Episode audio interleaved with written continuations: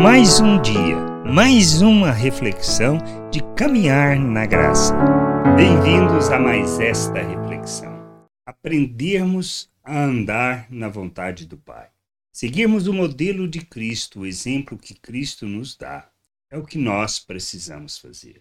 Mas precisamos entrar naquilo que seja o entendimento da vontade do Senhor, compreendermos como devemos viver neste mundo não andando pela sabedoria do mundo, mas andando segundo a sabedoria do alto, que expressa e revela a natureza de nosso Deus. Precisamos fazer isso. Jesus nos dá exemplo em várias situações. E uma especial é quando ele está no jardim do Getsemane, que a gente nunca esquece. O que ele faz, como ele faz, sua atitude diante daquilo que poderia usar o seu poder usar a sua autoridade, pensar como um ser humano. Mas não, ele resolve se submeter à vontade do Pai. Ele decide por esta opção, submeter à vontade do Pai. Lá em, em Marcos, no capítulo 14, 35 e 36, diz assim: E adiantando-se um pouco, prostrou-se em terra e orava, para que, se possível, lhe fosse poupada aquela hora. E dizia: Aba, Pai, tudo te é possível, passa de mim este cálice. Porém, não seja o que eu quero, e sim o que tu queres. Atitude que revela maturidade e conhecimento do Pai. Nós somos chamados para viver o reino de Deus, para andarmos na vontade do Pai, revelando o seu reino, glorificando o seu nome. Nossas vidas é para revelar as virtudes de nosso Deus e assim enchermos a terra com conhecimento da sua glória.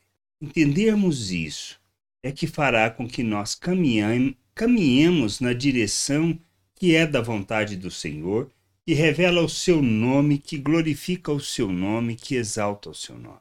A gente precisa entender isto. Somos chamados para vivermos o reino de Deus segundo a natureza de nosso Deus. Fazermos isso e vivermos isso é termos o entendimento de quem é o Pai, que Ele fez por nós sua obra e a maneira como devemos viver neste mundo. Não somos chamados para andar segundo a maneira de pensar do mundo.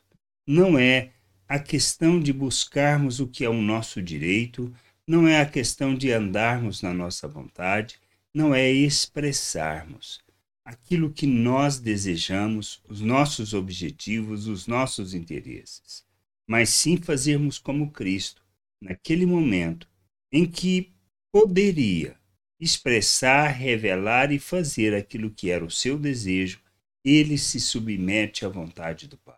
A gente precisa entender que o verdadeiro culto está na oferta em que nós fazemos de nossas vidas em favor da vontade do Pai revelando o amor de nosso Deus, o amor em favor das pessoas para que elas possam conhecer a vontade daquele que criou-nos, que fez tudo para o louvor da sua glória.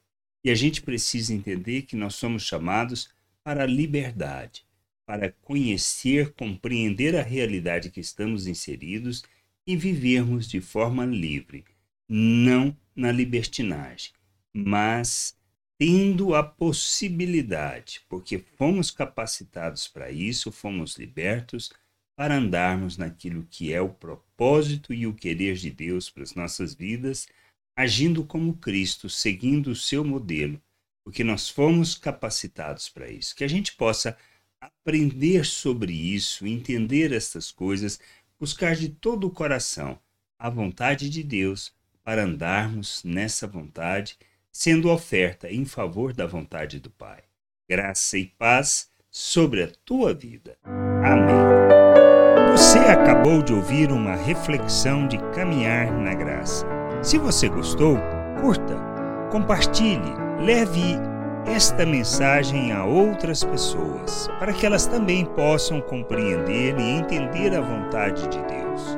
E leia as Escrituras, pois ela é a base, o fundamento para você julgar tudo o que você tem lido e aprendido acerca da vontade de Deus.